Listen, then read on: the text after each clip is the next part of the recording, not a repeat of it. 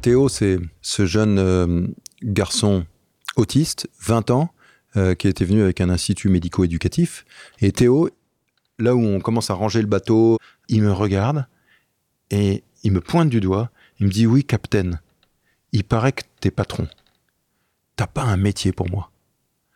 Et là, j'étais pas du tout préparé à cette question.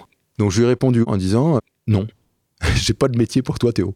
Et là, son visage qui était tout joyeux s'est refermé et il m'a dit C'est pas juste. Parce que oui, je suis handicapé, mais je peux être utile. Alors je veux un métier. Comme toi.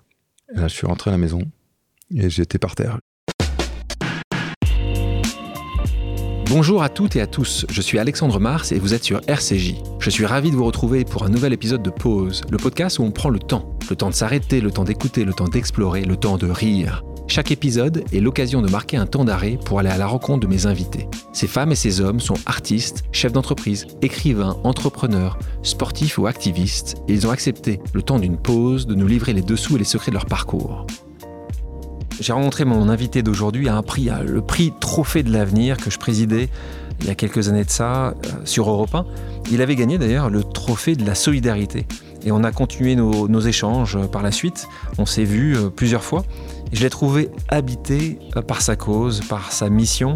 Parisien de naissance, mais breton de cœur, sa nature rebelle ne l'a pas empêché de suivre de belles études à l'EM Lyon avant d'intégrer Danone, puis l'entreprise familiale. Une vie à 100 à l'heure, freinée par la maladie de son épouse, qui leur fera comprendre qu'ils ont besoin d'impact, de sens et de sérénité dans leur vie. Il fonde d'abord Émeraude Voile Solidaire qui permet d'emmener en mer des personnes fragilisées. Puis en 2017, ils se jettent de nouveau ensemble dans la grande aventure du Café Joyeux qui souhaite lutter en faveur de l'inclusion des personnes handicapées dans le monde de l'entreprise. Mission de vie, maladie mentale, neuroatypisme, l'entrepreneur inspirant se livre sur son histoire et nous raconte les coulisses ainsi que l'impact de son aventure entrepreneuriale engagée et innovante. Bonjour Yann Bucaille Lanrosac. Bonjour Alexandre. Comment tu vas? Je vais bien, je me, sens bien ici, là. Je, me sens bien accueilli. Tu es né à la fin des années 60 sur Rennes, en banlieue parisienne, euh, fratrie de quatre enfants. On s'est engagé aujourd'hui, euh, Café Joyeux, on en parlera de, ce qui, t'a amené à, Café Joyeux. Mais tu penses que l'éducation a beaucoup joué dans cette bienveillance, dans cet altruisme? D'abord un héritage, oui, c'est un, héritage, euh, souvent sans le savoir, on, est comme on est parce qu'il y a plusieurs générations, alors ça c'est quelque chose de génétique peut-être, euh, mais ensuite c'est vraiment aussi, euh, tu, as raison, tu poses la bonne question, l'éducation est, est essentielle. Moi j'ai d'abord effectivement une fratrie de quatre enfants, on, était, on était très famille, euh, un grand esprit de famille. Euh, on habitait sous le même toit avec mes cousins, euh, mes frères et sœurs, mes d'autres cousins. On était toujours toujours ensemble et un mélange de générations, les copains de mes parents ensemble. Et puis après, bon, j'étais j'étais scolarisé dans des dans des lycées plus plutôt classiques. j'étais chez les jésuites. Ça peut-être même ça. Les gestes comme les gestes comme vous dites, hein, c'est ça. C'est une éducation assez exigeante Parfois, ça m'a fait même du mal. J'ai trouvé que c'était très, très dur. Euh, il cherche tellement à faire en sorte que chacun donne le meilleur de lui-même euh, et à aller tirer le meilleur de chaque élève que euh, parfois c'est à, nous en faire souffrir euh, et en même temps une éducation ultra pragmatique tournée vers les autres moi j'ai des souvenirs qui, m'ont marqué à vie chez les Gèses où effectivement on, on, était amené à mettre le peu qu'on avait à profit de causes, d'associations, euh, des, des, sorties qui, qui, nous ont beaucoup marqué, en tout cas moi qui m'ont marqué. Tes parents sont fans de voile, j'ai l'impression que ta maman plus que fan de voile, parce qu'elle avait un magasin sur tout ce qui touche le nautisme. Ouais, ouais. En région parisienne. Ouais, t'es vraiment bien renseigné. Elle, elle, avait une boutique qui s'appelait Émeraude Marine. Euh, donc c'est la côte Émeraude, donc Ouais, la côte d'Émeraude. C'est, le, nom, le nom vient de, de là-bas parce qu'on est effectivement, notre cœur est, euh, est en Bretagne Nord. Euh, entre, la côte d'Émeraude, c'est entre, entre Cancale et le Cap Fréhel. Donc là, tu as Saint-Malo, tu as Saint-Cas, Dinard, Saint-Lunaire. Et, et, ça, c'est un endroit qui est magnifique. Toi, tu es la première génération expatrié en fait, la première génération. Non, mon grand-père, mon grand-père était déjà euh, parisien, il était notaire à Paris. Et en fait, il était entrepreneur en Bretagne. Donc en fait, ils avaient déjà un pied, un pied de, un pied des deux côtés. Donc on était, euh, moi j'ai grandi à Paris, mais mais je, passais tout le temps libre que j'avais en Bretagne à naviguer, parce que mon, mon truc c'était de faire de la voile. Et effectivement, ma mère avait une boutique rue des Petits Champs près de la place des Victoires. C'est complètement euh, surprenant, c'est-à-dire que tu pouvais, euh, je veux dire, étais à, coller au Palais Royal et tu pouvais aller acheter une combinaison isotherme, euh, des manilles, d'une ceinture de trapèze, le truc Donc ça, ça quand tu as 10, 12, 15 ans, c'est ça que tu veux faire? C'est que tu veux être skipper, tu veux, faire, tu veux en faire ton métier? Moi, c'était plus la planche. J'aimais les sensations du windsurf. J'ai fait, la planche très très jeune. Euh, Donc, à tel point que tu, tu, tu, tu construisais ta planche à voile dans, dans ta baignoire, c'est ça ouais, C'est ça Ouais, je, faisais. Alors, je sais pas où tu chercher ça, mais je, faisais, je fabriquais ma planche. Et, tu fabriquais des planches J'ai même, fait, euh, j'ai même fait un snowboard euh, dans la salle de bain de, de, de mes parents, parce qu'on n'avait qu'une salle de bain pour tout, le, tout, tout l'appart. Et donc, Ils être contents. Hein. ça sentait la résine époxy. Il fallait que j'ai vite terminé avant que mon père rentre du, du bureau, parce que je pouvais pas enlever l'odeur, mais au moins que, que, que, ce soit un peu dégagé. Et c'est vrai que j'aimais bien fabriquer euh, euh, des planches euh, et surtout j'aimais naviguer, faire, faire, faire, de, faire de la planche parce que j'aimais les sensations de la voile. Et donc, dès l'âge de, de, de 8-10 ans, je commençais à naviguer. Donc, c'est sûr, j'aimais, j'aimais le windsurf. La, voile de, de, bateau de croisière, c'est venu plus tard. Tu vas être skipper avec un des très grands marins qui est Marc Pajot. Donc là, là on est dans la Coupe de l'Amérique, on est en 1994, 95. Donc là, t'as tiqué une box. Hein. Ouais, là, c'est euh, c'est un aboutissement quelque part. Alors j'étais pas skipper, hein, j'étais euh, j'étais hum, équipier. Mais oui, excuse-moi. Euh, excuse Donc euh, mais, pour expliquer, là, là tu faisais partie de cette équipe qui était combien de personnes qui étaient sur le bateau Donc j'étais dans, dans, en fait sur le bateau. il y avait des monocoques. À l'époque, c'était des monocoques. Hein. Exactement. Les classes américaines à l'époque c'est des monocoques, des bateaux qui avaient 15 personnes, 16 personnes, 16. 16 à bord, et, et c'était un équipage de 24 personnes parce qu'il y avait 8 remplaçants. Et moi j'étais j'étais dans l'équipage remplaçant. J'étais le jeune de la bande, mais j'étais tellement fier de faire partie de cette équipe. C'était pour moi, c'était c'était dingue quoi. Ce rêve devient réalité quand tu fais ça. Euh, on sait, les gens qui te connaissent bien disent que tu es un rêveur. Alors c'est toujours intéressant euh, quand, quand, les gens disent rêveur parce que tu as cette optique de dire parfois. Euh, on sait que ça ne reste qu'un rêve. Je suis sûr que si je te pose la question aujourd'hui de Café Joyeux, tu me diras, bah, l'objectif, c'est qu'il y en ait dans toutes les villes de France. Mm. Tu sais que ce ne sera pas faisable. Ce mm. n'est pas pour autant que ça n'est pas un rêve. Mm. Et, en parlant de rêve, je me, tu me racontes ce, ces, ces, chaussures que tu appelais nuages? Ah oui, alors ce nuage, c'est. Euh, quand, quand j'étais à l'EM, il y avait une. Euh, Donc l'EM Lyon. L'EM hein. Lyon, exactement. On était, à l'époque, ça s'appelait l'ESC Lyon, et on avait. Euh, un des cours que je préférais, c'était le, cours création d'entreprise, où là, on avait une vraie liberté d'action et on pouvait, on pouvait imaginer un, un peu tous tout ce qu'on voulait qui sortait du cadre. Moi, j'aimais ce genre de cours où en fait on pouvait faire appel à la créativité. Et j'avais, euh, avec une amie, Aurélie, euh, décidé, euh, donc on était en duo, de, de créer une entreprise qui fabriquait des des chaussures, des tongs. C'était avant l'arrivée de Havaianas. En fait, on était. Euh, alors, je dis pas qu'on était avant-gardiste, c'était pas les seuls. à mais, pas brésilien. Mais c'était un côté ringard. Tout, je disais à tout le monde, je veux faire des tongs. Tout, le monde disait à cette époque-là, je disais, c'est ridicule, les tongs, personne ne veut mettre des tongs. Sauf que nous, on avait ce rêve de faire des tongs très confortables, euh, avec euh, en fait une semelle ultra épaisse, mais très souple, comme si tu marchais sur un nuage. Donc, on appelait ça nuage. Et euh, bon, voilà. Ça... Donc, ce rêve d'entrepreneuriat, il, il, arrive très tôt là, parce que ton papa est entrepreneur. Tu me parlais de, ton grand-père au préalable. Pour toi, c'est une lignée je pense que c'est un héritage qui est venu naturellement, effectivement, parce que à la maison, on parlait énormément euh, d'entreprises. Euh, moi, j'ai vu effectivement mon grand-père créer plusieurs activités, euh, notamment dans le, maritime, puisqu'il avait une, entreprise qui, qui était un navire à passagers euh, qui emmenait des gens de Saint-Malo à Dinard, donc euh, là on est sur la côte d'Émeraude. puis il emmenait des gens de Saint-Malo à Jersey, sur les îles anglo-normandes. C'était un bateau à, passagers avec des voitures, si tu pouvais embarquer avec des voitures. Donc j'ai vu, j'ai vécu des, moments avec mon grand-père assez étonnants. Euh, mon père qui était entrepreneur tardivement, puisqu'il a créé sa boîte à 50 ans. Et puis je l'ai rejoint et j'ai travaillé avec lui. Ça m'a donné ce goût effectivement de, l'entreprise familiale dans, le, dans le sens noble du terme. Qu'est-ce qui est le plus compliqué quand tu as rejoint ton papa et quels sont les côtés extrêmement positifs? Je pense qu'il faut que les règles du jeu soient assez claires au début. Euh, c'est la seule chose que j'ai envie de dire. Euh, la plus belle- Ok, en fait, qui est le boss en fait Enfin, Ouais, qui est le boss, voilà. Euh, donc mon, mon père était le boss, moi j'étais juste, j'étais un employé. Bon, je suis arrivé, j'étais le septième de l'entreprise, donc euh, c'est pas comme si Ouais. on était une, une multinationale non plus, mais mais euh, mais c'est c'est bien de savoir qu'on on vient. Les règles du jeu, c'est-à-dire tu tu viens travailler, tu as un travail sans faire de plan au départ. C'est pas comme si je venais pour reprendre. Euh, et puis après, quand j'ai repris, les règles étaient très claires. C'est-à-dire que mon, père a dit, bah, tu reprends à, à deux conditions. C'est tu désintéresses tout le monde, les frères, les sœurs, euh, les oncles, les tantes. Donc tu rachètes leur part en totalité. Je veux que tu sois tout seul à, seul à bord. Et, euh, et c'est moi, euh, le pacha, donc mon père, qui décide du prix. Et, ça, ça, je trouve que c'était une règle du jeu très, très intéressante, très juste. En tout cas, nous les a beaucoup servi parce que on est resté toute la vie ultra soudés en famille.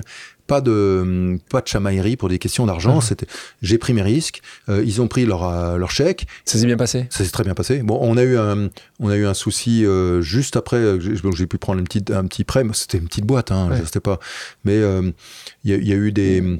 Mais on a eu un coup d'État en Côte d'Ivoire un petit peu après, qui a été, parce qu'à l'époque, on faisait 80% de notre chiffre là-bas. Mais ce que je voulais dire, Alexandre, sur les, les chances, et ça par rapport à des, jeunes ou, moins jeunes qui ont la possibilité, la possibilité de travailler avec, euh, avec leur père ou leur mère, c'est une chance incroyable. Moi, j'ai appris à une vitesse incroyable. Je, je rends grâce tous les jours d'avoir bossé à l'âge de 20, 26, 30 ans, euh, à voyager avec mon père, à- on était, euh, on était dans, dans les avions, on, on dormait dans la même chambre et, et- et- et on, allait à tous les mêmes rendez-vous. En fait, son agenda, c'était mon agenda et mon agenda, c'était le sien. On vivait et j'ai eu l'impression, à 25 ans, de découvrir mon père. Euh, Alors que je pensais le connaître par cœur. Et ça, et, et puis ce qui est super aussi, c'est que la confiance familiale fait que on apprend beaucoup plus vite. Mm. Parce que. il y a rien, à- il y a rien, tout est transparent. Ouais. Après, c'est aussi une école d'humilité, un petit peu quand même. C'est-à-dire? Parce que. euh, Parce que tu dois être toujours derrière, ça que tu dois être toujours derrière, parce qu'en gros, si ça marche, ben on dit bah, c'est normal, c'est, Ouais. c'est- il, a, il, a eu ça sur un plateau, c'est, Ouais. la boîte de son père. Et si, et si ça plante, on dit il, a- il aurait a tout Oui, c'est vrai que t'as- T'as rien, t'as rien, ça fait penser aux investisseurs et aux entrepreneurs. T'as raison. Si, c'est, si ça fonctionne, Ouais. c'est, c'est, c'est grâce, Bon, bah, grâce à eux. et- Une fois que tu as passé ça, après, c'est, franchement, c'est faites-le, allez-y, les, les gars, vive l'entrepreneuriat familial. Alors, ce qui est pas mal, c'est que toi, tu as continué après, parce qu'après, ton papa, t'es, t'es parti avec ton, avec ton épouse. Ce qui- Mm. on, va, on va y revenir. Mais est-ce que, c'est, est-ce que c'est réel ce que j'ai compris dans ton histoire d'étudiant C'est que tu étais, un, pas très bon, ce qui me paraît un peu compliqué quand je vois que tu es, as terminé à l'ESC Lyon, l'EM Lyon maintenant, qui est la quatrième Mm. école de commerce euh, en France. Et puis, tu étais à Saint-Louis de Gonzague, euh, qui est le lycée aussi, qui est un lycée prestigieux. Mm. Donc, euh, j'ai, j'ai cru comprendre que tu n'étais pas excellent. Et en plus de ça, tu étais extrêmement dissipé. Je suis euh, impressionné par ton, ton, ton service de, de, de renseignement euh, euh, généraux. on sait là, tout, on sait tout. Mais, mais c'est vrai, c'est vrai. Euh, j'ai, écoute, c'est très simple, factuel. J'étais à Franklin, donc Saint-Louis de Gonzague, de la sixième à la à la seconde, et, et j'ai redoublé ma classe de troisième. Je, je suis resté en seconde. J'ai redoublé parce que j'ai pas le niveau pour passer en seconde. J'ai finalement été en seconde après mon redoublement. Et à la fin de la seconde, je me suis fait virer. Me Quand même, virer. quand même. Euh, bah, pour deux raisons, je pense que c'est les deux raisons que tu as évoquées, c'est que effectivement j'étais j'étais pas tellement sur les sur les rails, euh, assez Académique, d'accord. et, et académique non plus. Comment ça La chance que j'ai eue, c'est que je suis sorti de, de chez les Gèzes. Euh, je trouve ça injuste. Et, et en même temps, j'étais content de partir, sauf que je me suis retrouvé dans une école de jésuites à Reims, une école qui s'appelle Saint-Joseph. Je sais pas si tu connais cette école à l'époque, elle était assez réputée pour être très très dure. Un pensionnat euh, à la dure, hein. c'est-à-dire que Et les parents, ils t'ont envoyé là-bas, tes parents, pour dire T'as déconné, tu, tu Ouais. vas. C'est, la conséquence? Ils me l'ont pas présenté comme ça.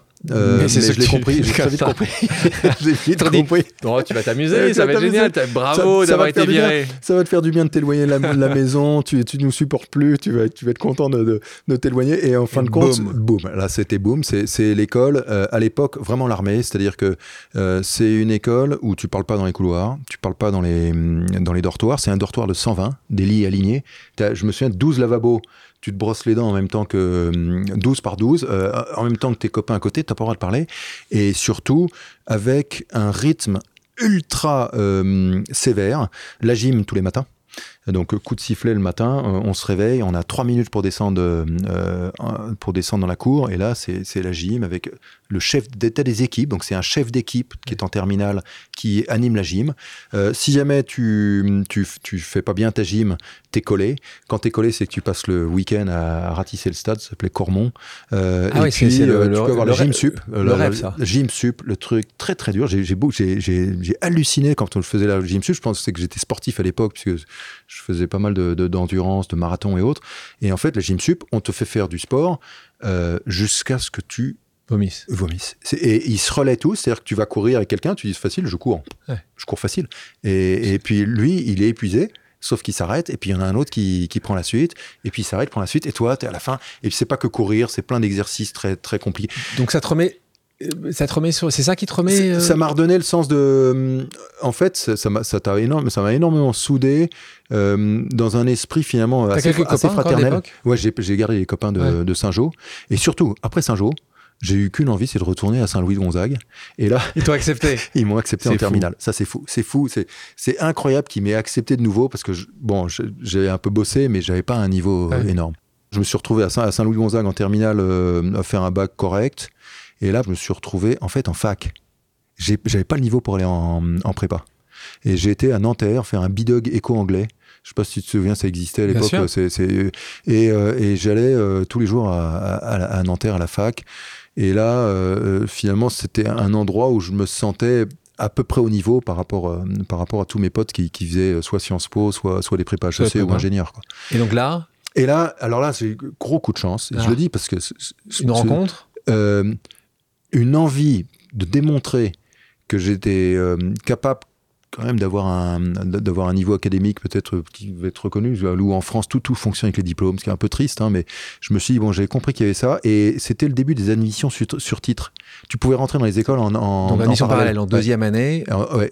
alors moi je suis rentré en première année parce qu'il y avait une admission parallèle en première année après ton DUG donc j'ai fait une prépa, là pour le coup, euh, une prépa euh, intensive, intégrée, et, euh, et, je suis rentré en première année à l'EM Lyon. J'étais très très content. On parlait tout à l'heure de, de ces rêves de voile, d'océan.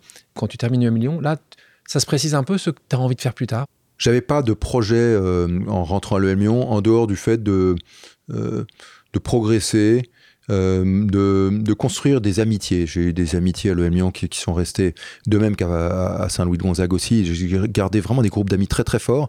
Et pour moi, c'était plus important que le reste parce qu'il y avait, y avait une relation forte qui se créait et qui, m'apportait. On se nourrissait euh, avec mes potes et, et surtout en faisant du bateau. On fait énormément de voile. Yann, je te propose maintenant une pause amicale, je devrais dire une pause familiale. J'ai demandé à quelqu'un qui te connaît très bien de te poser une question surprise. On l'écoute. Yann, alors, j'ai une petite question pour toi. Quel est le don que tu aurais aimé avoir reçu à la naissance et qu'a priori tu n'as pas reçu? Voilà, merci. Lidvine, ton épouse. Incroyable, ah, ça, c'est une question euh, difficile. Spontanément comme ça, ça c'est une question très difficile je sais pas comment l'exprimer, mais, euh, mais plus sincèrement encore d'empathie, de, de, de, goût de l'autre, de d'écoute pour l'autre. Tu l'as ce don. en fait, je l'ai travaillé. Tu l'as travaillé? Mais il n'est pas naturel. Enfin, il n'est pas naturel. Il est devenu naturel, mais il, il, est vachement bossé, quoi. Euh, et ça va avec l'humilité. Tu vois, en fait, Alexandre, je pense que euh, là, je vais te le dire à toi parce que je, je pense que tu vois comprendre ça par cœur. Toi, ce que tu as créé, ce que as, tout ce que tu as embarqué avec toi, je pense qu'on se ressemble là-dessus, c'est cette forme de magnanimité où tu as envie de, voir grand pour. Euh, euh, et donc, il y a quelque chose de, très. Euh, de, quelque chose, un bâtisseur. Toi, tu es un bâtisseur, je pense être un bâtisseur aussi, envie de construire. Et il doit être compensé, ce don, par de l'humilité.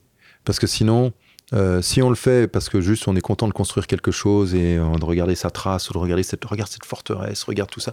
Euh, non, c'est pas, c'est pas moi. Tu, tu penses pas que ça c'est aussi l'âge, peut-être aussi l'expérience que tu as, les, les, coups que tu as reçus? Tu penses pas que c'est aussi ça qui nous donne cette humilité, qui nous rend compte que on n'est pas grand chose et que on est aussi des, soldats. Je suis tellement d'accord avec toi, tellement ah, d'accord avec toi. Mais ça me fait plaisir. Mais j'ai envie de te dire, quel dommage qu'on ait à, prendre ces coups pour le devenir. Tu vois, euh, cette humilité. Donc la réponse, c'est si, si, si j'avais pu être un, euh, plus hum- humble, tu vois, dès, dès la naissance, peut-être que ça m'aurait évité des coups. Quoi. Maintenant, on apprend. Euh, euh, et on le devient un peu. On parle de Lidvin deux minutes. Lidvin, euh, c'est un peu comme dans les films, un coup de foudre. Bam, coup de foudre très jeune. Elle a 14 ans, t'as 17 ans. Il y a un moment où vous quittez. Vous dites que voilà, la vie, euh, et puis vous vous retrouvez quand même assez vite. hein. et depuis, euh, voilà, c'est euh, cette belle et longue histoire d'amour avec Lidvin. Ouais, ouais, c'est c'est étonnant. J'ai- Il y a quelque chose peut-être de, de, de- presque de chimique en fait. On s'est on s'est vu. C'est un, un cousin du lycée de, de Franklin qui qui me l'a présenté à une soirée qui était mon meilleur pote. Donc euh, lui était pas content, il était pas trop content que je. euh, mais bon, l'ai vu à une de ses une de ses fêtes. Et, euh, et puis finalement, je pense qu'aujourd'hui, il est très heureux. D'ailleurs, c'est mon témoin de mariage. Mais c'est vrai que ce coup de foudre nous a, nous a, nous a, nous a unis très vite avec euh, euh, effectivement des difficultés parce que bon euh, déjà la première chose qu'elle médite t'imagines euh, première discussion elle a démarré sur un mensonge elle, elle me ment sur son âge Ah, bien sûr, mais c'est no- c'est normal. Tu vois arriver, tu es grand. Elle a euh, quel âge, quel âge- quel âge elle s'est donné Euh, elle n'a pas osé dire qu'elle avait 13 ans parce qu'en fait elle avait 13 ans quand je l'ai connue et donc euh, Quinze- c'était- d'accord, 15 ans et- quand tu l'as et- embrassée. et, et voilà et donc là en fait elle, elle m'a dit non j'ai 15 ans donc euh, là, Toi, ça a passé. Toi, tu- en fait, toi, t'as envie, as envie de croire à ce mensonge aussi. Ouais, j'ai envie de croire à ce mensonge. Et puis bon, elle était un peu, un peu grande pour son âge, peut-être. Donc euh, je, l'ai cru. Et, et en fait, je lui en veux pas du tout. Mais ce qui est sûr, c'est que, euh, ce qui est sûr, c'est que quelle chance j'ai eu de l'avoir rencontrée parce que je pense que j'aurais jamais. Et on aurait ensemble, peut-être qu'on aurait fait autrement avec quelqu'un d'autre, mais je me dis euh, qu'elle a, elle, a été le déclencheur, l'élément, la pièce maîtresse de, tout ce qu'on a pu construire après ensemble. Juste après le million, tu vas chez Michelin, Danone. On a parlé rapidement de ton histoire où tu range- rejoins ton papa euh, de votre entreprise. Donc, tout se passe dans une vision assez parfaite euh, Instagram. hein. Mm. Tu grandis, tu prends des responsabilités, tu évolues dans la vie. Mais là, il se passe quelque chose qui n'était pas prévu. C'est vraiment ça, c'est une épreuve que je souhaite à personne. Euh, et à commencer par, par pour elle, parce que, je veux dire, la, la souffrance qu'a vécue, hum, par laquelle est passée Lidvine, c'est c'est des choses que personne ne peut comprendre. Euh, pas même des gens qui l'ont vécu, parce que c'est chaque, cas est particulier, mais j'ai pu, j'ai essayé de mesurer à quel point elle, euh, était, euh, elle, était dans une, dans, une épreuve insurmontable, avec, par exemple, des moments où elle me disait elle-même, j'aimerais qu'on m'arrache un bras, parce que, en fait, ça se voyait pas. Elle s'était incompris, incompris de ma famille, incompris de sa famille. Euh, mais même mes parents en premier comprenaient pas. Ils disaient mais qu'est-ce qu'elle a la petite quoi? Elle, a- elle a tout pour elle, elle a tout pour elle. Et de quoi elle se plaint? C'est une accumulation de raisons qui, selon toi, a fait arriver à ce moment de bascule? C'est toujours très angoissant pour, un- pour une- un jeune couple. Souvent, tu passes de la, phase romantique à la phase de la réalité de la vie. Euh, on s'est mariés, on a eu des enfants assez, assez vite, des enfants merveilleux. Et chaque grossesse, Lidvine avait, hum, euh, avait euh, des difficultés euh, morales, quoi, et, et des troubles de l'humeur. Et puis, ça s'est accentué à chaque fois. Et plus on avançait dans la vie, plus j'étais j'étais absente. Je, je- travaillais Beaucoup. beaucoup, beaucoup. Et, et vraiment à courir, à se demander dans quelle direction. là où, effectivement, je la croyais. En fait, je la croyais plus forte, Plus forte. capable de supporter tout ça. Et puis, je pensais effectivement que je pouvais compenser grâce à plus de travail.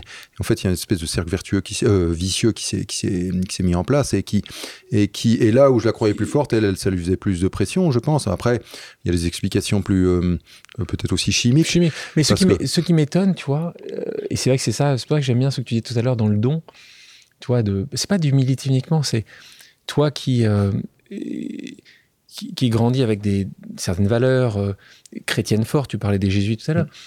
En fait, tu étais rentré toi aussi dans euh, cette, ce- cette course du hamster, dans cette roue, Mm. en ayant mis de côté complètement ta mission de vie, Mm. qui aujourd'hui, elle est très clairement établie. Et donc c'est pour ça quand je parle de don tout à l'heure, c'est qu'en fait, c'est plutôt que tu as eu cette mission de vie un peu plus tôt, en fait. C'est que si, et c'est pour ça que j'en parle encore, et merci d'en parler très ouvertement avec Lidvine, euh, parce que ce moment critique dans votre vie t'a fait réaliser. Complètement. Ça a été un, un- un déclencheur euh, euh, douloureux, Mais, mais Ah oui. bon, après, après, évidemment, 15 ans après, je dis un déclencheur formidable. Euh, douloureux, on peut en parler, euh, le plein de choses. Hein. Je veux dire, que tu cours dans les avions euh, d'un- pays à l'autre à, à- à continuer de développer ta, ta boîte et en même temps, euh, tu rentres chez toi, euh, ton épouse, ta femme va pas bien, tu la hum, places dans une clinique psychiatrique. Lidvine, elle est restée plus d'un an dans des cliniques. Et en fait, mon job, c'était de la changer de clinique. Parce que ça se passait pas bien dans telle clinique, donc on allait dans une autre clinique. Euh, Avec, les- avec vos enfants et puis les enfants, qu'est-ce qu'on fait? Les enfants tout jeunes, t'en fais quoi? Les enfants qui étaient séparés de leur mère. Donc là, j'ai eu mes beaux-parents qui, qui ont été hum, héroïques, mais mes frères et sœurs, tout, tout le monde à un moment a commencé à prendre conscience qu'il fallait aider. Euh, donc il y, a- il y a eu le, la, la famille a été hum, présente, mais sans vraiment comprendre non plus. Euh, et, euh, et Lidvine, elle a mis trois ans à se remettre de ça. Donc c'est long, C'est long. c'est long et puis et puis c'est dur parce que quand tu es la personne que, que, que, tu aimes le plus au monde qui euh, c'est dur pour pour elle évidemment c'est dur pour toi parce que tu dis en fait je suis pas capable de répondre à, à- et de lui apporter ce bonheur qu'elle mérite tellement Euh, et donc euh, donc douloureux très douloureux euh, avec euh, des recherches de solutions. C'est tellement complexe le cerveau. C'est tellement complexe. Alors il y a l'intelligence artificielle qui va peut-être remplacer tout ça, mais mais Il y a- mais, il y a- mais il y a chance, un moment c'est euh, ouais. très subtil. Et, et heureusement que la médecine est là parce que la médecine a apporté aussi des, Des molécules. des, molécules des solutions. Lidvine a fait des- beaucoup d'électrochocs. C'est très très très compliqué aussi. C'était honteux. Euh, elle en parle hein, donc elle, elle, elle- elle le dit euh, parce qu'elle veut montrer aussi que c'est possible aux jeunes que on peut aller mal et, et- et en Et ressortir rebondir. mais elle est allée jusqu'à de faire des. c'est- en fait, on te déclenche des euh, anesthésies générales et on te déclenche artificiellement des, euh, en, en- des, des crises d'épilepsie avec des, avec des électrodes qu'on te met sur le, sur le cerveau et puis on te déclenche ça. Et parce que moi, je retrouvais Lidvine, mais c'est comme un légume, quoi. Euh, parce que ça a une action sur ta mémoire, tu perds la mémoire court terme, tu perds. Bref, douloureux. Merci de partager ça parce que ça arrive euh, souvent autour de nous et parfois on ne le sait pas, parfois on ne comprend pas. Et donc c'est important de libérer la parole. À quel moment tu t'es dit ça, c'était un message, ça, il faut qu'on change notre quotidien? Est-ce que c'est un médecin qui vous a dit, euh, Monsieur Bucaille, euh, vous allez continuer à faire des centres à centres, votre vie ne va pas ici à quel moment je te retrouve à Dinard? En fait, euh, bon, là, il y a vraiment une, dim- une dimension très profonde qui, fait qu'on on s'est relevé. Euh, elle et moi. hein. Alors, moi, j'essayais de me préserver vraiment parce que je sentais que je pouvais m'embarquer aussi dans cette mauvaise dépression. Finalement, t'embarques du monde avec toi. Je, je voulais surtout pas euh, flancher. Donc, euh, j'arrivais à me protéger tout en étant très très proche et très présent, enfin le plus possible. Euh, mais euh, là où effectivement il y a eu un basculement, c'est- une vraie conversion. hein. C'est-à-dire que c'est là où, où véritablement je me suis dit, mais tout ça nous dépasse. Moi, je pensais pouvoir contrôler un peu comme tout, tout chef d'entreprise qui, qui, pilote tout son monde et qui pilote toute, euh, tout- toute sa vie et qui pilote son agenda et qui pilote tout. Là, en fait, j'ai pris conscience que je ne pouvais pas piloter. En fait, Alexandre, très, très simplement, je me suis mis à prier. voilà, je me suis dit, je me suis dit, euh, mais s'il y a une solution, là où j'avais bossé pendant des années à trouver les, les- les bonnes solutions, trouver le bon médecin, des- à trouver, il y avait, il y avait, je me souviens, il y avait un an d'attente pour voir le docteur Cuche, qui était un des plus grands psychiatres de, de- de Paris. Quand je le vois, en fait, je me suis dit, je vais sortir de là. c'est- bon, quoi. J'ai Ouais. trouvé la solution. Et hum, en fait, lui-même me dit, mais Monsieur Bucaille, vous, vous, vous pensez que euh, en sortant, ça va être, c'est Ouais. beaucoup plus compliqué que ça. Le cerveau, le cerveau, c'est comme si vous l'étaliez sur une table comme ça, et on prend les meilleurs experts euh, israéliens, russes, français, euh, américains euh, sur su- sur la, la- la- la santé mentale, et, et ce qu'on sait nous tous, c'est pas plus grand que ce pins, que cette miette là sur la table. Euh, donc là, je suis sorti de là en disant, mais Déprimé. Déprimé, ça me dépasse. Et c'est là que j'ai commencé à prier. En me disant, mais, mais la solution, elle doit venir quelque part de là-haut. Et bon. Ouais, alors, mais souvent, tu sais, quand ça arrive, parfois, soit c'est réellement toi, soit tu dis, c'est la dernière chose qui peut m'aider. En fait, je pense que c'était mon dernier ressort, alors que ça aurait dû être le premier. Mais, euh, mais parce qu'à l'époque, je j'étais pas, pas, pas pratiquant, j'étais croyant de loin, on va dire. Oui, tu as grandi dans une éducation Oui. plutôt religieuse, J'étais plutôt euh, à chrétienne. l'époque, j'étais un, un catho d'élevage. Ouais. Voilà. Tu appelles ça un cadeau d'élevage Ouais. Euh, tu sors avec et au mieux tu vas de temps en temps à la messe le dimanche, Ouais. mais c'est tout quoi. Euh, Je suis devenu plus euh, après ça euh, plus un cateau sauvage, Ouais. tu vois. Ça a été un déclencheur énorme. C'est quoi un cadeau sauvage pour toi? D'élevage, j'ai compris maintenant? Cateau sauvage, c'est qu'en fait, je, je pense et j'aimerais que, que, que- ma foi grandisse chaque jour. Je- je- mais vraiment, sincèrement, j'ai envie euh, parce que je pense, je- je pense que quelque part, on est tous des êtres surnaturels et la présence de, de Dieu et de, de, de Jésus doit être, enfin, pour moi, est, est dans notre cœur. J'ai envie qu'elle qu'elle qu'elle qu'elle explose, quoi. Alors, C'est intéressant ce que tu dis parce que je le sens euh, et que c'est important pour toi, mais je le vois assez peu. Ce que j'apprécie d'ailleurs, hein, je le vois assez peu dans ta communication. Je le vois. En fait, souvent tu pourrais dire que quand c'était tombé dessus, à un moment comme Mm. toi, où tu pourrais euh, matin, midi et soir euh, prêcher. euh, Mm. et en fait, c'est pas c'est pas ce que tu fais. Non, non, parce que euh, parce que je, je, je suis euh, euh, euh, entrepreneur euh, euh, dans un pays euh, laïque euh, et qui a une, énorme force, qui est justement l'ouverture à, tous, à toutes les convictions. Et mon souhait, il est certainement pas d'aller provoquer ou d'aller. Moi, mon souhait, il est surtout pas.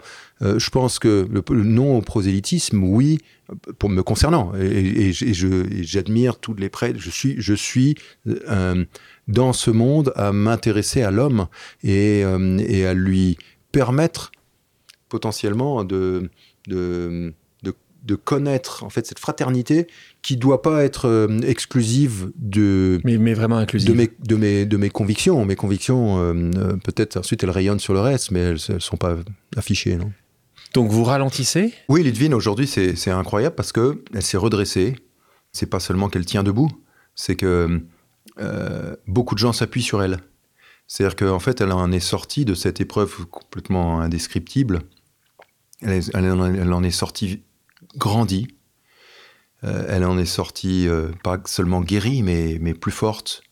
Euh, J'ai envie de dire même plus belle, parce qu'avec une, profondeur intérieure, avec, avec une, avec un- une justesse dans son appréciation des autres et surtout une capacité à, à non seulement à connaître ses limites, les limites des autres et du coup à aller plus loin avec les autres.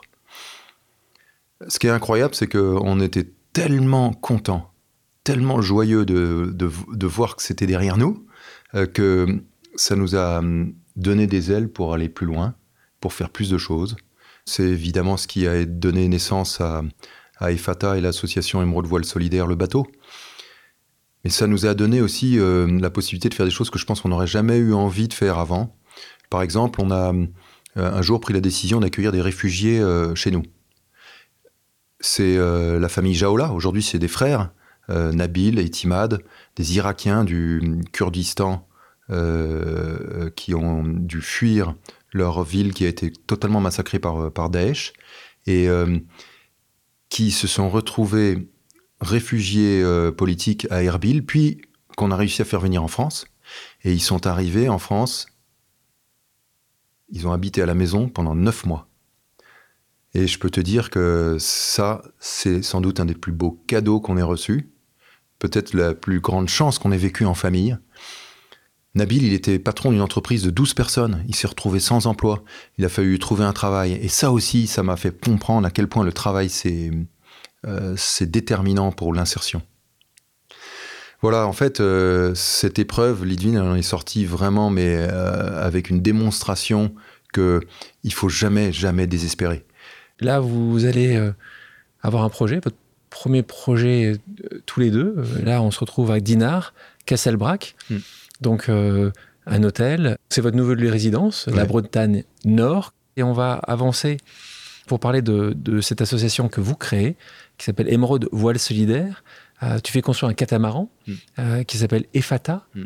Efata, tu c'est un, un verset de, de la Bible où tu as Jésus qui guérit un aveugle. Et en fait, il dit Ephata en araméen, ça veut dire, et il lui dit ouvre-toi, ouvre ton cœur.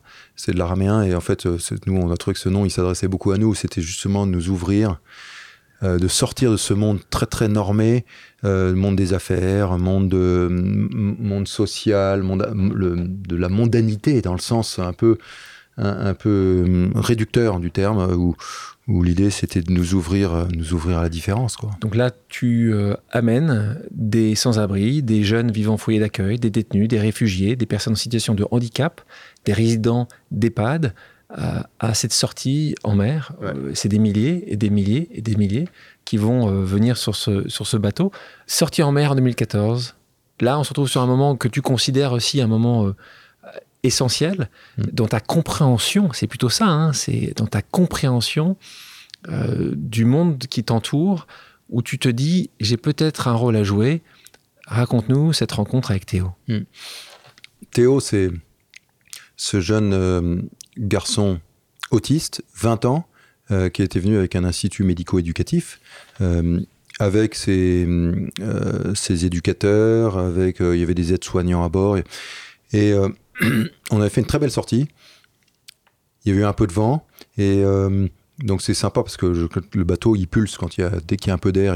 On nous on avait fait construire un bateau rapide. Le but c'était qu'on s'amuse. Hein. J'ai beaucoup de potes d'ailleurs qui me disaient t'as fait ça pour pour trouver un bon prétexte pour faire du bateau quoi. bah oui, en fait l'idée c'était quand même de s'amuser. Même si euh, même si l'objectif il était de pouvoir faire bénéficier la voile à des personnes qui qui connaissent pas la mer. Euh, euh, le but c'était d'avoir des sensations et on avait eu des bonnes sensations dans la journée. Et Théo, là où on commence à ranger le bateau, à, à, faller les voiles, enfin à faire les tout ça et à tout ranger, il, il, me, me, décolle pas, il reste toujours à côté de moi et et il me dit, euh, je lui dis, mais ça, va, Théo, t'es toujours là, tu veux m'aider? Je dis, non, non, capitaine, non, non. Et, et je lui dis, tu, tu, veux me poser une question? Il y a quelque chose. Et là, il me regarde et il me pointe du doigt. Il me dit, oui, capitaine, il paraît que t'es patron. T'as pas un métier pour moi. Et là, j'étais pas du tout préparé à cette question. T'avais pas les éléments de langage Pas du tout. Et là, je me suis dit, d'abord, euh, d'où il, s'est sabre et j'ai même trouvé un peu gonflé. Euh, moi, j'avais l'impression de faire ma BA, de l'emmener faire du bateau. Euh. Donc, je lui ai répondu aussi, aussi euh, brutalement, quasiment, en disant non, j'ai pas de métier pour toi, Théo. Et surtout avec les personnes avec autisme, souvent tu, dis les choses. C'est assez, c'est pas que c'est binaire, mais c'est assez direct. Oui, c'est direct. Il n'y a pas besoin de, de, forcément de mettre, trop de forme. Donc souvent même vaut mieux pas trop mettre de forme si on, on se comprend plus. donc je lui ai dit non. Et là, son visage qui était tout joyeux, tout rayonnant, qui était tout souriant, et là, il, s'est refermé. Et il m'a dit, c'est pas juste. Et là, j'ai senti tout de suite que j'avais fait une, gaffe. Et donc, j'ai essayé de me rattraper aux branches. C'est lamentable. Je dis, bah, Théo, si tu veux, on, organise une sortie la semaine prochaine. Euh, je trouverai bien une place. C'était difficile d'avoir des places à bord des, FATA parce qu'il y a beaucoup de, il y a toujours beaucoup d'attentes. J'étais tout content de lui proposer une solution pour qu'il refasse une navigation. C'est pas ça qu'il voulait. Et il me dit non, capitaine, t'as pas compris. Parce que oui, je suis handicapé, mais je peux être utile. Alors je veux un métier. Comme toi. là, je suis rentré à la maison et j'étais j'étais par terre. Je dis souvent, je, raconte à Lidvine mes sorties dans la journée et tout. Et, et là, elle, m'a vu effondré. Elle, a vu un truc. En disant, mais je, lui dis, mais en fait, ce qu'on fait, ça sert à rien, en fait parce qu'on se donnait beaucoup de mal pour cet assaut. Hein. Euh, et puis, il y a, là, c'est nous, mais il y a, y, a, y a, 60 bénévoles qui naviguent. Euh, il y a toute une équipe qu'on a embarquée dans ce projet. Quoi. Et là, je me suis dit, mais en fait, euh, que ça, Et évidemment que c'est très utile. Ça permet des rencontres incroyables, notamment celle-ci. Mais, mais c'est vrai que là, ça a été le, le, déclencheur pour dire, mais, mais ce qui compte, c'est pas le loisir c'est pas la voile aussi aussi sympa que ce soit et les sensations, c'est pas ça ce qui compte. Réintégrons-les dans la vie active. C'est la vie active, c'est le travail, c'est le travail. C'est que c'est nous on se réalise là autour de cette table, on est heureux parce qu'on a on a une fonction, on a un rôle, on est attendu. Quoi. Et, et, en fait ça a été une prise de conscience très forte de dire en fait là où je veux faire quelque chose pour eux, mais non, mais c'est mais laissons-leur cette liberté de faire quelque chose eux pour eux et peut-être même eux pour nous, eux pour les autres. Donc là, tu rentres le soir ou la fin d'après-midi, t'es effondré, t'en fais quoi de ça? Ça travaille un petit peu, on réfléchit, on, rumine un peu, mais je continue. Je pense que ça, en fait, ça a mis du temps à germer, euh, puisqu'il s'est passé quasiment un an et demi. Non, on était, on était en 2014. On était en 2014, et c'est en, c'est fin 2015 que je vois un. Vianney Marie Alors, euh, Vianney Marie, c'est un équipier.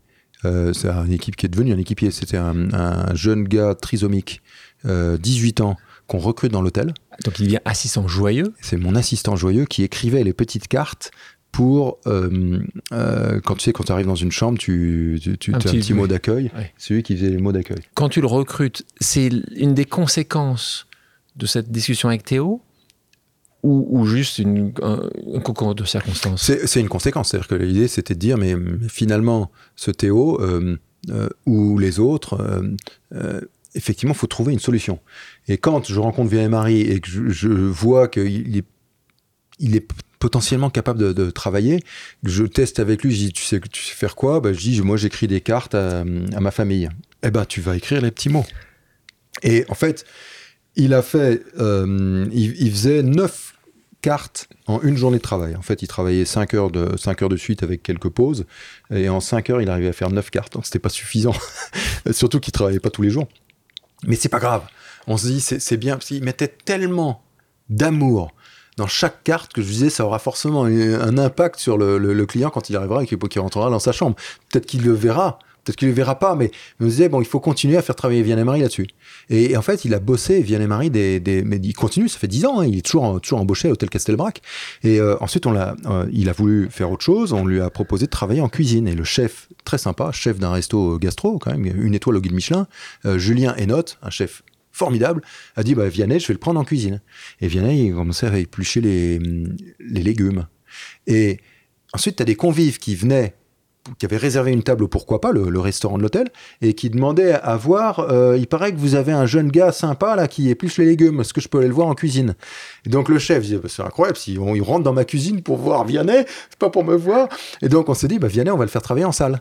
Et c'est là qu'on l'a fait bosser en salle. Donc là, aujourd'hui, il bosse encore en salle. Oh, pourquoi pas euh, Il fait le petit déjeuner, en fait, là, parce que c'est aussi un... Donc pour tous un- ceux qui veulent voir Vianney, la star, La star. vous allez au pourquoi pas à Dinard, au Castelbrac, au petit déjeuner. Pas Euh, au déjeuner, pas au dîner, Euh, le au petit petit déjeuner. déjeuner. C'est notre premier euh, assistant joyeux qui est devenu en fait un équipier joyeux. C'est ça qui te fait comprendre que tu pourrais démultiplier la joie de rentrer dans la vie active des Vianney de ce monde. C'est ça que tu dis, c'est que les neuroatypiques, parce que c'est de ça dont on parle, hein, euh, ont un rôle à jouer comme toute personne. En fait, évidemment que je cherchais, euh, enfin, je, je- je cherchais une- un, un projet pour pouvoir recruter ces personnes-là. Et, quand on a testé avec Vianney, au départ, je ne savais pas vraiment que ça allait être euh, dans la restauration. Euh, et en voyant qu'il était capable dans le restaurant, là, on s'est intéressé au sujet en disant, mais il, faut absolument euh, creuser. Et c'est là qu'on a eu ce- cette idée de monter un coffee shop. Là, on se retrouve dans le premier lancement qui va pas être trop loin, même si Rennes, c'est quand même euh, assez loin. euh, Ouais, trois quarts d'heure de route, ouais. Trois quarts de Mm. route. Euh, mais avant ça, tu es un entrepreneur, tu es un entrepreneur social. Est-ce qu'il y a une discussion à un moment ou à un autre de vivre euh, justement sur les subsides potentiels de donateurs? Très rapidement, tu t'es dit que ça devait être une entreprise. Est-ce que tu as eu cette discussion? Est-ce que vous avez eu cette discussion à Edwin de, de de quel côté la pièce allait tomber ou Mm. c'était très clair pour toi Il fallait que ça soit une entreprise avec un modèle économique? Et c'était très clair, il fallait que ce soit une entreprise.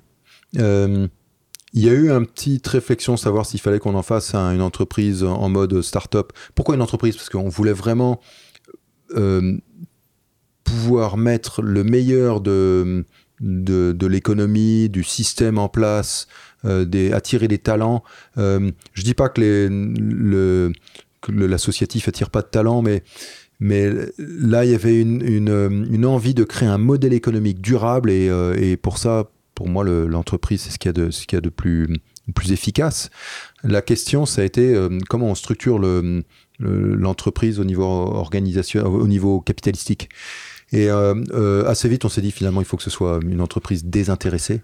C'est-à-dire, je veux pas, je veux pas bénéficier personnellement du travail de nos futurs équipiers. Je veux pas donc on, on a labellisé l'entreprise euh, ESUS, hein, entreprise solidaire d'utilité sociale. Euh, on a eu ce label, c'est très bien, mais c'est pas suffisant. Je voulais pas qu'il y ait des actionnaires individuels ou actionnaires institutionnels ou fonds d'investissement. Peut-être que j'aurais dû parce que ça c'est un vrai sujet. On en avait discuté, Alexandre, parce, parce que ça m'aurait peut-être apporté plus de moyens. Et en même temps, je n'avais pas non plus la prétention et l'envie de, de, scaler le truc de façon dingo. Donc je me suis dit, avec, avec euh, la, philanthropie, avec le mécénat, on arrivera à financer les quelques cafés. quoi. Si tu dois te projeter à quelques années, tu me parlais d'aujourd'hui, tu n'as pas envie d'être ni Starbucks, en effet, pour des gens qu'on connaît. Est-ce que toi, tu te dis que à 25, à 30, à 40, euh, c'est ce chiffre-là Tu as envie d'être dans quelques capitales européennes ou, américaines euh, À quel moment tu te diras, le message est passé? Je, pense qu'on n'aura jamais fini de passer le message tant qu'on aura euh, des, des personnes qui, à cause de leur, euh, de leur handicap, à cause de leurs différences, sont obligées de, de mendier. Vraiment ça, de mendier pour avoir un travail. Euh, notre sujet, c'est l'inclusion par le, le, travail, par la formation, puisqu'on a lancé une école, on pourra en parler, et par la, la rencontre la rencontre permet euh, effectivement de changer le regard. En revanche, ce qui est sûr, c'est que c'est que le regard, euh, peut-être qu'un jour on arrivera à un monde parfait, mais il y a J'en doute. Tellement à faire. Tu as 750 000 personnes en situation de handicap mental en France. Tu te rends compte?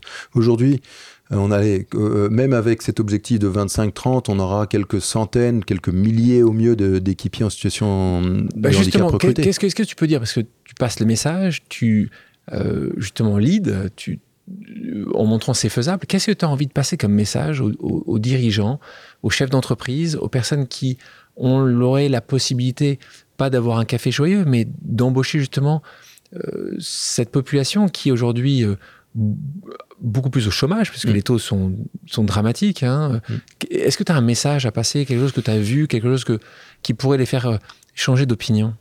Il faut ce premier petit déclencheur. Voilà ce qu'il faut. Euh, ce déclencheur, c'est dire, allez, j'y vais, même si j'ai peur, même si je pense que ça marchera pas forcément bien dans mon équipe, essayons, essayons. Euh, recruter une personne, alors je veux juger personne, parce que nous, on a structuré les cafés joyeux complètement pour ça, pour les accueillir. Plus facile. Oui, mais Vianney, tu me dis, Vianney, c'est comme ça que tu as commencé. C'est comme ça que j'ai commencé. Tu as tenté. Et, ça, ça a porté, et Vianney continue d'apporter beaucoup. Alors, il faut, il faut, il a besoin d'une personne en permanence pour pouvoir l'aider. Donc, c'est sûr que si on raisonne performance, c'est pas, pas comme ça, que ça marchera. Mais court terme. Court terme, mais à long terme, ça, ça, contribue à la culture d'entreprise. C'est que du positif et c'est de la joie. On va écouter une autre pause amicale d'un patron d'un grand groupe, quelqu'un que j'apprécie beaucoup, qui va te poser cette question. Bonjour Yann, je suis Guillaume Rimaud, directeur général d'Indosuez France. Yann, quelle est votre politique d'ouverture de restaurants Café Joyeux dans les sièges des grandes entreprises au sein desquels il y a bien sûr un besoin de restauration, mais aussi un besoin de joie. Je suis certain que les équipiers joyeux apporteraient cette gaieté dans le monde du travail des grands groupes. Qu'en penses-tu? Très sympa, Guillaume. Très bonne question, Guillaume. Merci pour la question, Guillaume. Non, mais c'est euh, euh, effectivement une, une vraie stratégie, stratégie de déploiement. Aujourd'hui, on l'a dit, c'est très dur d'équilibrer un café en, centre-ville, même si on y arrive, mais c'est complexe. Euh, là où euh, on arrive à faire de l'inclusion dans les entreprises, tout simplement en prenant la place de... Alors, on va prendre quelques places. Il y a tellement de places à prendre, mais quelques de, de quelques Sodexo, ça de Sodexo, Elior ou des, des Compasses ou autres qui, qui, qui, font la restauration collective et qui font ça très bien. Mais, mais là, nous, on apporte quelque chose de, de différent avec nos équipiers et euh, Là, on l'a fait depuis deux ans en mode expérimental chez Ecclesia. Euh, ça marche vraiment bien. Le DRH de Ecclesia, c'est le plus grand ambassadeur du, modèle. Il dit que ça transforme ses équipes et que ça, fait du bien à tout le monde. Puis c'est génial. Si tu, fais de l'inclusion, c'est au pied de ton immeuble, euh, là où tu as tous tes collaborateurs, les, visiteurs le voient. Et, oui, ça produit de la joie. Guillaume, tu as raison, ça produit de la joie. Nous, en tout cas, on a, on a ces retours-là de, la part de Clésia, avec, avec en plus une chose de supplémentaire par rapport à un café joyeux, c'est qu'il y a des relations qui se font entre les collaborateurs de l'entreprise et nos équipiers, puisque là, ils se voient tous les jours. Euh, donc ça, ça change tout. Donc là, on va ouvrir un café joyeux euh, inside chez Crédit Agricole. Euh, si, tout va bien, il ouvrira fin janvier. Donc ça, c'est aussi une grande joie, parce que là, c'est sur un gros hub de 15 000 personnes à, énorme, énorme. à Montrouge. Donc donc euh, il y, a beaucoup, beaucoup de monde. Euh, et, Oui, donc selon toi, ce modèle pourrait être un modèle pertinent parce que autofinancé d'une certaine manière par des gens qui là aussi se rendront compte qu'il y aura certainement des, des coûts peut-être supplémentaires, mais ce que ça apporterait à, leurs collaboratrices et leurs collaborateurs permettrait en fait d'équilibrer euh, le développement de ces cafés joyeux. On devient fort quand on accepte ça? Vulnérabilité. C'est le slogan. Hein. Et toi, elle était où ta vulnérabilité? Bah, écoute, tu vois, j'étais pas le premier de la classe. Euh, je, je pense pas être euh, brillant, tu vois. ma vulnérabilité, ça peut être ça peut être euh, parfois euh, vouloir tout contrôler, justement. Dès l'instant, ma vulnérabilité, c'est de penser que je vais trouver la solution par moi-même, et, finalement, quand tu lâches prise et que tu commences à écouter ton cœur, là, il se passe des choses de dingue, quoi. En tant que chef d'entreprise, comment tu te définis? T'es tu, sais à peu près, ou tu sais très bien où tu es. Parfois, tu, justement, tu, tu te laisses un peu aller. Tu es, très militaire. Est-ce que tu es plutôt Saint-Jean, ah, si on se souvient, en disant juste euh, c'est comme ça et pas autrement Ou, justement, tu, tu, peux laisser une certaine créativité, un certain romantisme dans ton, mm. dans, ton management? Non, moi, je suis plutôt je suis plus latin, on va dire, euh, dans, dans mon, mon approche avec plus de. Euh, j'aime j'aime la, la, relation, le rapport euh, humain. Euh, donc j'aime les relations de travail physique, même si, si on, bosse en, télétravail aussi comme tout le monde, mais on aime beaucoup euh, se faire confiance. Je travaille beaucoup sur la confiance, plus que sur l'organisation et le process. Maintenant, je, du coup, j'essaie de m'entourer de gens qui sont très processés. D'accord. Et qui, qui, qui, qui, qui viennent me compléter. Yann, je te propose une dernière pause amicale un copain commun. On l'écoute. Bonjour Alexandre et bonjour Yann. Quelle émotion d'avoir deux de mes gourous réunis. Euh, écoute Yann, moi tu sais le, respect et l'admiration que j'ai pour toi et pour le magnifique projet que tu portes Café Joyeux. Euh, et voilà, et je crois que ce que tu as fait est absolument hors norme et extraordinaire. Et donc tu as une très très lourde responsabilité maintenant de faire que ce projet soit pérenne et donc ma question, c'est euh, comment t'organises-tu aujourd'hui pour t'assurer que Café Joyeux dans 20, 30, 40, 50 ans soit l'une des plus belles marques euh, au monde et qui porte ses valeurs de partage, de solidarité auprès des plus fragiles? Voilà, je vous embrasse. À bientôt. Ah là là, Augustin, ben là, c'est plus une question comme ça qui vient de toi. Là, je suis, euh, je suis tout, tout retourné parce que, eh oui, c'est une énorme responsabilité. Et euh, en plus, c'est Augustin qui, qui me dit. Donc, Augustin Paluel-Marmont, cofondateur de Michel Augustin, marque qui est très connue mm. en France, mais à l'étranger aussi, qui a été racheté par Danone. Augustin qui connaît bien ces sujets-là, parce qu'avec euh, euh, son épouse Victoire, ils ont une jeune fille qui est aujourd'hui ce neuroatypique, donc c'est des sujets de connexion mm. forte qu'il a toujours eu avec, avec toi. et là, cette vision en plus, c'est Michel Augustin, lui, en se faisant racheter, a certainement fait que cette marque continuera, espérons-le, pendant des années et des années. J'ai une grande chance, j'ai commencé par ça, c'est que cette entreprise ne m'appartient pas. Donc, euh, je ne vais pas avoir de problème de transmission, choses comme ça. C'est une fois encore, c'est une entreprise euh, euh, à mission d'intérêt général détenue par un, par un organisme sans but lucratif. Donc, tu me demandes comment assurer la pérennité et d'assurer le fait que ce sera durable pour les plus fragiles, pour reprendre tes termes. En fait, nous, on a fait notre part avec Lidvin. On va continuer de la faire, mais on sait que la mission, elle va, elle va durer euh, au-delà de nous, bien sûr. Et aujourd'hui, on cherche à s'entourer de gens meilleurs que nous. Et c'est ce qu'on a fait déjà depuis le début. On a trouvé des talents. Il y a toute une génération de jeunes incroyables qui arrivent, qui sont des, jeunes qui veulent donner du sens, euh, des jeunes qui euh, sont prêts à sacrifier une partie de, leur confort pour avoir une activité qui change des vies. C'est ce qu'on fait au Café Joyeux et c'est ce qu'on va continuer de faire. Et moi-même, j'espère me, me, faire remplacer par des gens bien supérieurs à moi et qui seront capables de, de, de, prendre la relève et surtout, et surtout de, d'assurer une transition euh, dans cette croissance incroyable euh, parce que cette croissance, elle ne doit pas se faire au détriment de, du soin qu'on doit apporter à chacun de nos équipiers. Dans la question d'Augustin, il, y, a, une part de réponse. C'est effectivement, je pense, un déploiement sans chercher la folie des grandeurs. Parce que moi, ce qui compte, c'est le bien qui est porté à chaque équipier. Personnellement, c'est leur bien-être, c'est ça ce qui compte plus que la, taille et plus que le nombre d'emplois. Euh, donc, tant qu'on a cette préoccupation-là déjà euh, je pense qu'on assure une forme de durabilité.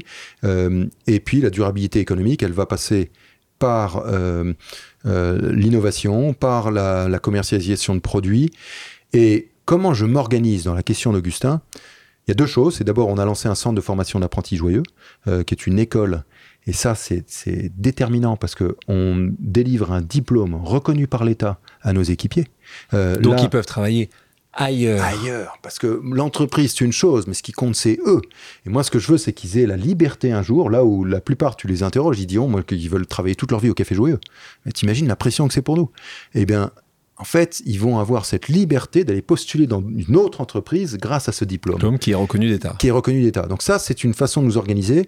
Et puis après, pour répondre aussi à Augustin, qui, qui, je pense, approuvera ça, euh, j'essaye de m'entourer de gens bien meilleurs que moi de gens capables de, de me dire de me dire qu'ils sont pas d'accord avec avec moi, de me dire moi j'ai pas la j'ai pas la vérité, j'ai pas la science infuse là-dessus. Euh, autant Lidvin et moi on veut on veut être garant des valeurs, autant sur la partie déploiement, business et autres, mais je suis je suis un débutant. Tu parlais des nouveaux produits. Qu'est-ce que tu aurais en magasin après le café joyeux? Tu lancerais d'autres produits que du café? Peut-être euh, peut-être euh, développer. là on a commencé à développer une gamme de thé. Euh, voilà. Euh, bah, de tout, beaucoup de produits qui sont en lien avec notre offre de restauration. Euh, mais aujourd'hui, dans le café, il y a déjà tellement à faire. Mais... on parlait du futur dans 30 ans, 20 ans, 40 ans. Est-ce que parfois tu dis, tu aurais dû commencer ça un peu plus tôt? Oui. Oui. Ça, c'est vraiment le message, je pense qu'il faut passer aux jeunes, c'est attendez pas trop. C'est bien d'acquérir des talents dans les, dans les grosses organisations pour pouvoir effectivement progresser vite et bien et avoir un bon socle. Mais, euh, euh, mais bon, si je l'avais fait plus tôt, peut-être que j'aurais encore plus d'énergie pour le faire euh, plus et mieux. Tu crois au destin? Tu penses que les choses arrivent à un moment où elles doivent arriver? Oui, je crois qu'il n'y a pas de hasard. Je, pense, je, crois à la providence. Donc, je me dis, il y a, il y a, voilà, il y a, pas de regret. Ça n'aurait peut-être pas fonctionné quelques années avant. ouais, oui, tu as raison, Alexandre. Mission de vie. tu arrives aujourd'hui à pouvoir l'écrire? Pourquoi tu es là? Oui, je pense qu'on l'est tous pour ça, pour, pour, pour de diffuser de l'amour, vraiment. Euh, chacun en fonction de ses talents. Et moi, plus spécifiquement, c'est de, euh, c'est de créer de la valeur avec nos différences, ensemble, pas moi tout seul, et, de la partager. Diffuser de l'amour, voilà la, la, mission de vie de, de Yann. Je vous propose maintenant une pause musicale. Yann, quelle est ta chanson culte? Bah, je suis un fan de Bob Marley. Laquelle? One Love. One Love. On écoute un extrait.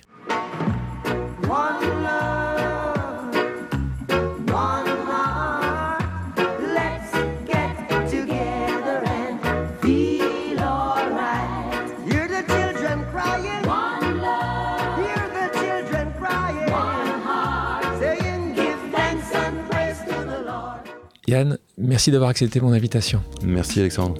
Merci à tous d'avoir pris le temps de faire une pause avec nous sur RCJ. J'espère que l'émission vous a plu, inspiré ou fait réfléchir. Si c'est le cas, je compte sur vous pour soutenir Pause sur radio-rcj.info ainsi que sur toutes les plateformes d'écoute. À bientôt sur RCJ pour un nouvel épisode de Pause.